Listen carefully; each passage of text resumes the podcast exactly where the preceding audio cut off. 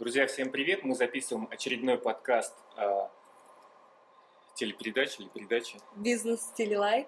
А, с вами Руслан Абдулов. Алена Фьюжн. И наш гость Павел Пакитко. Паша, привет, спасибо большое, что пришел. Расскажи немножко о себе, чем ты сейчас занимаешься. Хорошо, а, расскажу чуть о себе. Буквально еще э, год назад я был просто свадебным ведущим, собственно говоря, когда я закончил университет, и встал вопрос, чем мне заняться. Я понял, что вести мероприятие – это то, что мне действительно нравится, это приносило мне не только удовольствие, но потом еще и доход стало приносить, и я понял, что да, надо идти сюда. После этого совсем недавно я пошел на курс лайк-бизнес, это было прошлой весной, в марте, если не ошибаюсь. Это был первый поток лайк-бизнеса, я горд, что я в первом потоке оказался. И там мне пришла идея, собственно говоря, как проект бизнеса, это школа обучения ведущему, то есть школа ведущих. А, и параллельно с этим в конце обучения я еще и стал франчайзе, а, купил франшизу Like, которая называется Like S или Like Tuning. Вот, собственно говоря, эти три направления, которые сейчас занимают все мое свободное время и мой ум. Это я как ведущий, моя школа и франшиза Like. Здорово. Знаешь, мы очень часто общаемся с гостями не только о результатах, но и затрагиваем такое направление, как любимое дело. И очень приятно общаться с людьми, которые занимаются тем, что им нравится. Я вот вижу, перед нами сидит такой человек. Правильно я понимаю, ты занимался организацией мероприятий, тебе это нравилось, ты получал удовольствие, и вместо того, чтобы продавать щебень, соль, э, не знаю, бетон, ты выбрал то направление, которое тебе нравится, в котором есть экспертность и получается. Были ли другие варианты, или ты четко для себя решил, нужно заниматься любимым делом? Да, на самом деле я пришел к этому даже не сразу. То есть э, до этого, пока я был студентом, я работал на нескольких других э, местах. Ну, то есть я работал продавцом, работал еще раз продавцом. Э, в общем, чем я только не занимался. И в какой-то момент я вот именно вот уже начал потихонечку получать заказы на свадьбы. Я работал на, как бы сказать, ну вот продавцом как раз в тот момент и понял, что все, пора Пашка завязывать. И то есть я ушел с работы и ушел с головой в сферу праздников. То есть это действительно то, что мне нравится, вызывает во мне чувство как бы удовлетворенности тем, что я делаю, счастье, и поэтому я, да, я доволен, что я занимаюсь этим делом. А был период безденежья, когда ты вот ушел с работы и не было еще первых заказов, и ты оставался без денег? Э, скорее, он был после этого, когда сезон закончился, то есть это было лето, оно было хорошим, рыбным, как и у всех ведущих, а вот потом, да, стало осенью чуть-чуть сложнее. И Чуть позже я тоже этот момент затрону, почему, собственно говоря, и пришла в голову идея купить франшизу.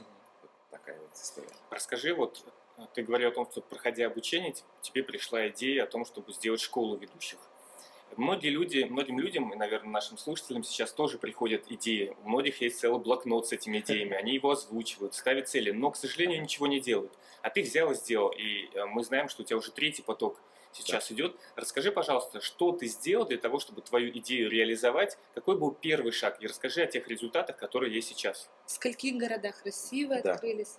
А, расскажу, собственно говоря, сначала про масштаб. Да, то есть это действительно третий поток школы. Он запустится у нас 15 октября. Кстати, приходите на мой бесплатный мастер-класс 15 октября на правах рекламы. Спасибо. Да, школа стартует с 19. А, соответственно, эта школа сейчас планируется в 9 городах России. Второй поток был в семи городах России чуть раньше, вот, а самый первый был только в Санкт-Петербурге.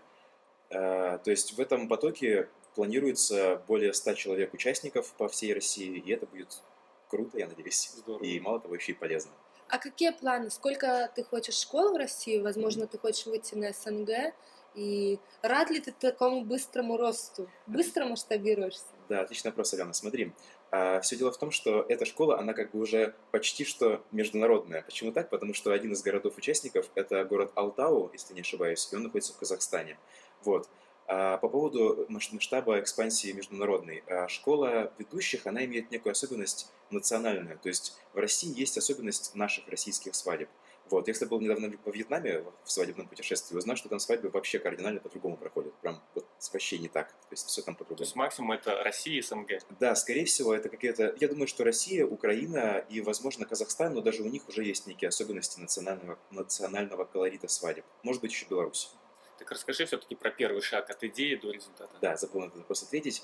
А, какой первый шаг я сделал? Я захотел очень сильно этого. И, наверное, просто взял и начал эм, воплощать это желание в жизнь. То есть я нашел, во-первых, место, где провести эту школу, познакомился с человеком, который предоставил мне помещение абсолютно бесплатно. А я А, сделал группу ВКонтакте, сделал сайт, начал гнать туда небольшой трафик, начал получать первых а, людей, которые записывались на мой мастер-класс. И, собственно говоря, используя те знания и тот опыт, который я накопил за время ведения мероприятий еще в университете, а затем уже как свадебный ведущий, я этот опыт вложил и, собственно говоря, не совсем не боялся, потому что у меня действительно было ну, довольно высокое разрешение в этой нише.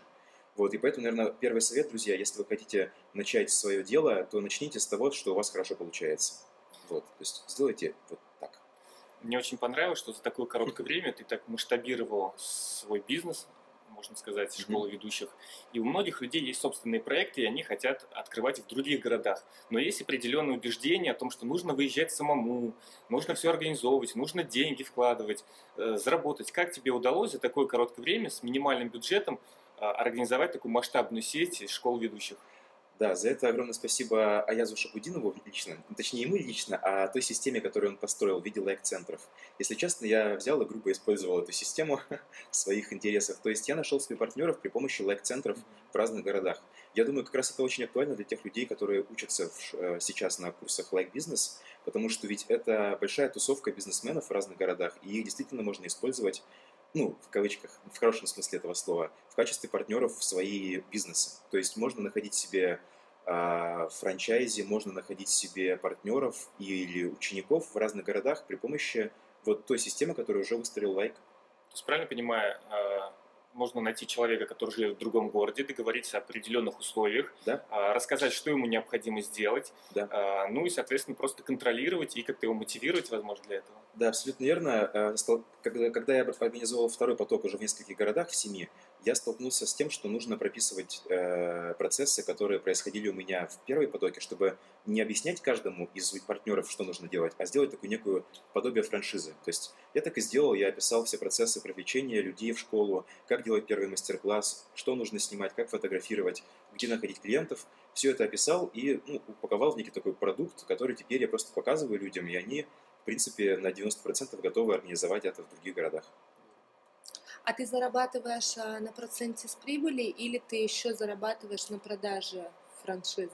Э, нет, франшиза у меня абсолютно бесплатная. То есть э, это даже не франшиза, это просто такой пакет документов, э, помогающий правильно организовать школу в другом городе. Я зарабатываю на партнер... Ну, то есть мы, как бы говоря, работаем 50 на 50 с теми людьми, которые организуют. То есть они готовят площадку и находят э, участников в городах, а с меня видеотрансляция, контент и сопровождение участников в дальнейшем. Я думаю, что чуть позже будет еще один э, вариант заработка. Это а, агентские проценты с тех ведущих, которых мы подготовим. То есть есть такая идея, чтобы потом, когда соберется уже там ну, некая армия, такая маленькая людей, подготовленных нами в нашей школе, то есть там более 100 человек, мы будем давать им заказы в разных городах и получать с этого агентский сбор. Я вот как раз хотел спросить насчет франшизы. Ты говорил о том, что у тебя есть еще франшиза Лайка, да. Тюник Ателье.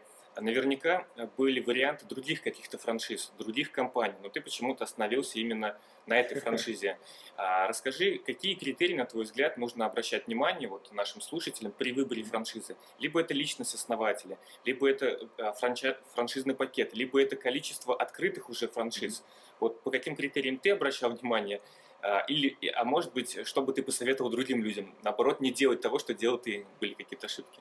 Да, ошибки были, действительно, не все так просто, как кажется. Я расскажу, постараюсь на все, что ты, там много вопросов было просто. Начну сначала. А почему именно франшиза эта, а не другая? На самом деле это было случайно, потому что изначально я просто хотел какую-то франшизу для того, чтобы прикрыть сезонность в своем ну, в своей самозанятости. То есть я вот работал ведущим и понимал, что у меня есть четкие сезоны, это зима и лето, а вот осенью и весной провалы.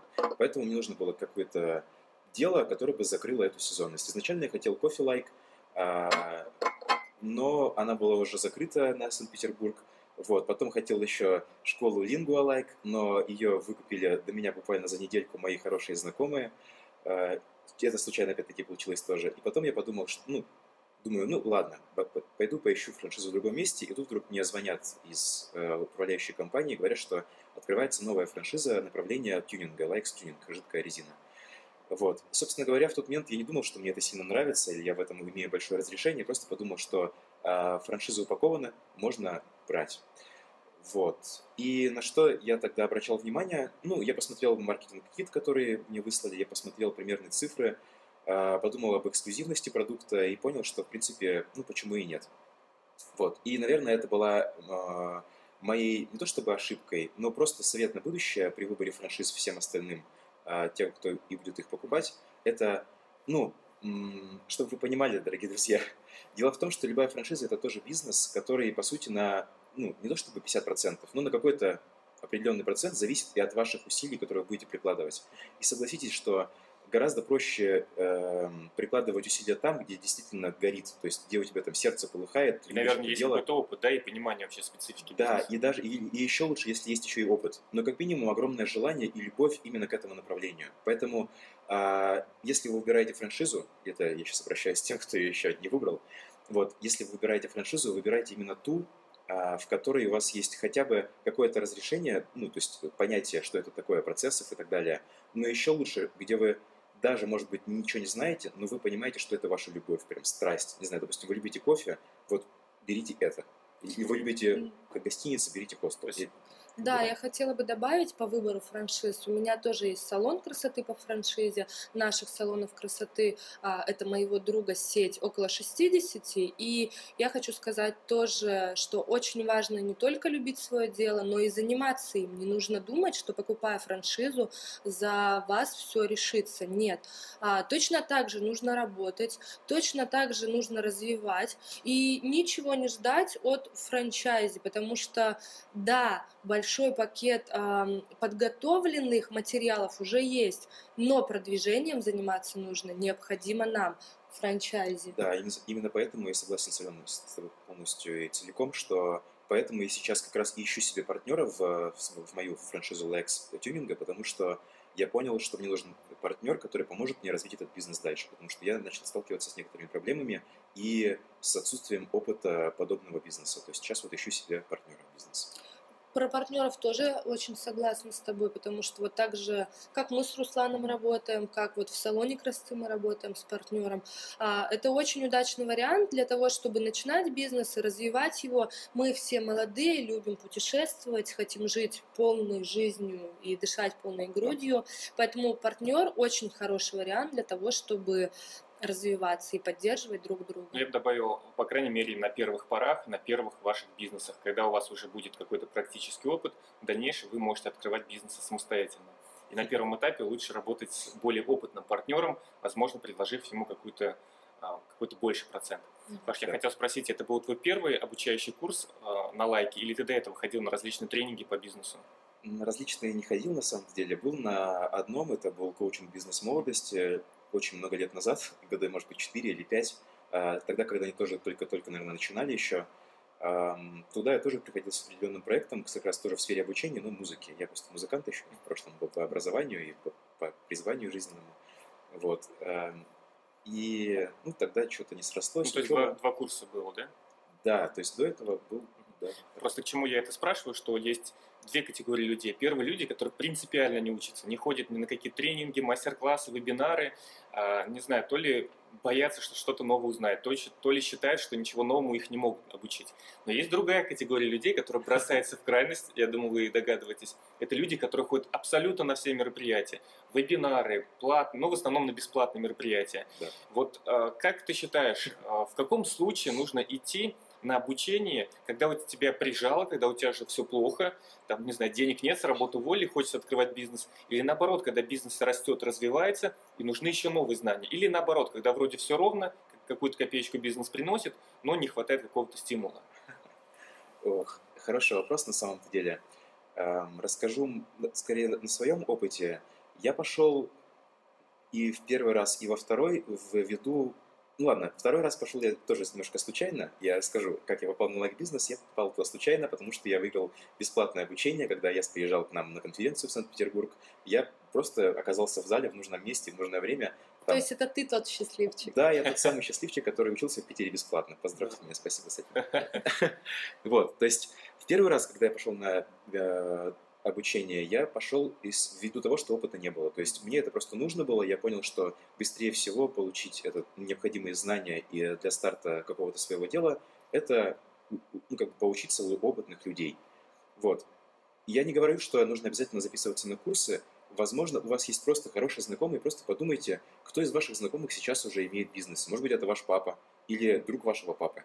Вот. И вам не обязательно, не обязательно ходить на курс, э, там, не знаю, обучения тому, как там построить свою сеть или там упаковать франшизу. Вы просто можете прийти к человеку, который уже это сделал, и просто у него э, задать те вопросы ему, которые вас там, как это, горят у вас и вас сильно интересуют. Это второй, второй другой вариант. А тем людям, которые, ну, так называемые их тренинговые наркоманы, я наверное, пожелаю слезть с этой иглы, хотя, может быть, для кого-то это просто хобби. То есть, ну вот люди ходят, скорее всего, не для того, чтобы чему-то научиться. Я, я вот просто как бы думал об этом, зачем люди ходят на сотни курсов и там покупают или не покупают их. Скорее всего, этим людям просто необходимо общение. Вот э, из личного примера, то есть на моем вот втором потоке, когда я была, точнее даже на первом потоке школы, у меня была такая вот женщина, это, ей было там уже под 40 лет, научилась, как стать ведущим, представьте, да, 40-летняя женщина из другого города вообще приехала в Санкт-Петербург, и, и вот она пошла на курс просто потому, что ей нужно было общение с молодыми людьми, и ей не хватало, не хватало энергии для старта как бы новой жизни в новом городе. Вот, ну, то есть такое бывает с людьми тоже. А ты как считаешь, нужно ходить на обучение? А, я считаю, что нужно, по крайней мере, первым шагом может быть ваше самообучение. Есть много книг в открытом доступе, есть да. много бесплатных видео, есть много людей, с которыми вы можете познакомиться на мероприятиях. Начните уже применять эти знания, которые вы получили бесплатно. И когда вы э, освоите, сделаете уже первые шаги, получите результаты и поймете, что этих знаний в интернете недостаточно, вот тогда, мое личное мнение, нужно идти на различные курсы. Абсолютно согласен. Я хотел еще задать вопрос по поводу а, найма и бизнеса. Есть определенная такая, может, борьба между ними, да, с подходом. Многие люди, которые заканчивают университет, они задают вопрос, строить карьеру или открывать свой бизнес. Я так понимаю, у тебя был опыт и в найме, и в бизнесе. Вот а, если бы тебе предложили в три раза больше денег, чем ты сейчас зарабатываешь в настоящее время, но ты бы работал бы в офисе, а, знаю, менеджером, там, руководителем отдела, а, согласился ли бы ты работать, или бы какие бы деньги ни предложили, ты бы дальше продолжал заниматься бизнесом, хоть этот бизнес, не, может быть, на первых порах не приносил бы тебе большие деньги? А, я бы точно отказался.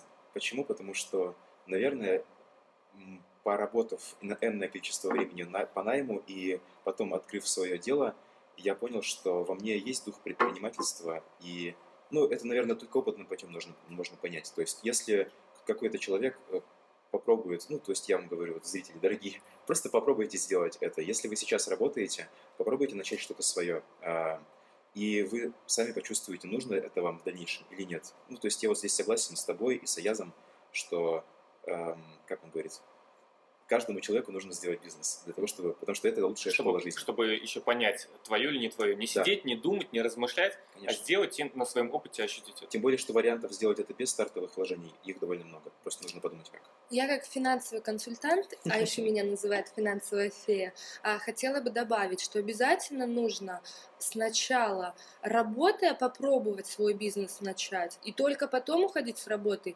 Не делайте такого, что вызовет вас э, нервное напряжение, потому что если у вас не получится, потом вы придете к этому только года через два.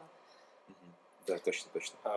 У нас осталось немного времени, поэтому я предлагаю задать по последнему вопросу. И мой вопрос будет такой, какой бы ты совет дал нашим слушателям, зрителям, которые ищут идеи для бизнеса, планируют открыть свое дело, думают, там, нужно делать, не нужно делать.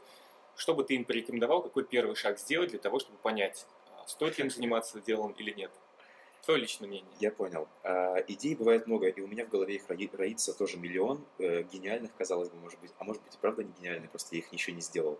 Поэтому а, с Аленой я абсолютно точно согласен, что если вы сейчас где-то работаете или учитесь, попробуйте начать свое дело параллельно с тем, что вы делаете. Уделите этому некоторое время. А, и самое главное, наверное, рассчитайте финансы так, чтобы не вкладывать туда последние оставшиеся ваши сбережения, а попробуйте начать с меньшего объема или там, э, как сказать, с меньшего количества э, времени, но делайте это постепенно, потихонечку и растите в этом. И я думаю, что тогда все получится. Главное – сделать первый шаг и начать хоть что-то. И самое главное, конечно же, поставить себе цель сделать это. Спасибо. Спасибо. И последний вопрос. Планируешь ли ты, может быть, новый продукт, а, и опять же, ты его масштабировать собираешься? Да, я собираюсь масштабироваться дальше. Я надеюсь, что, точнее, я верю и стремлюсь к тому, чтобы моя школа э, шла дальше семимильными шагами и захватить все крупные полисы города, точнее, нашего, нашей страны. И самое главное, в дальнейшем расширять э, линейку продуктов обучения и, конечно же, э, набирать себе армию приспешников и захватывать мир. Спасибо, Паша, Паша. спасибо большое, что пришел, поделился своим опытом. Друзья, Спасибо. смотрите наши новые подкасты с интересными гостями. Приходите на обучающие курсы лайк-центра, вдохновляйтесь, применяйте на практике и достигайте результатов. Всем Пишите нам вопросы, которые бы вы хотели услышать в наших подкастах. Счастья вам, друзья! пока-пока.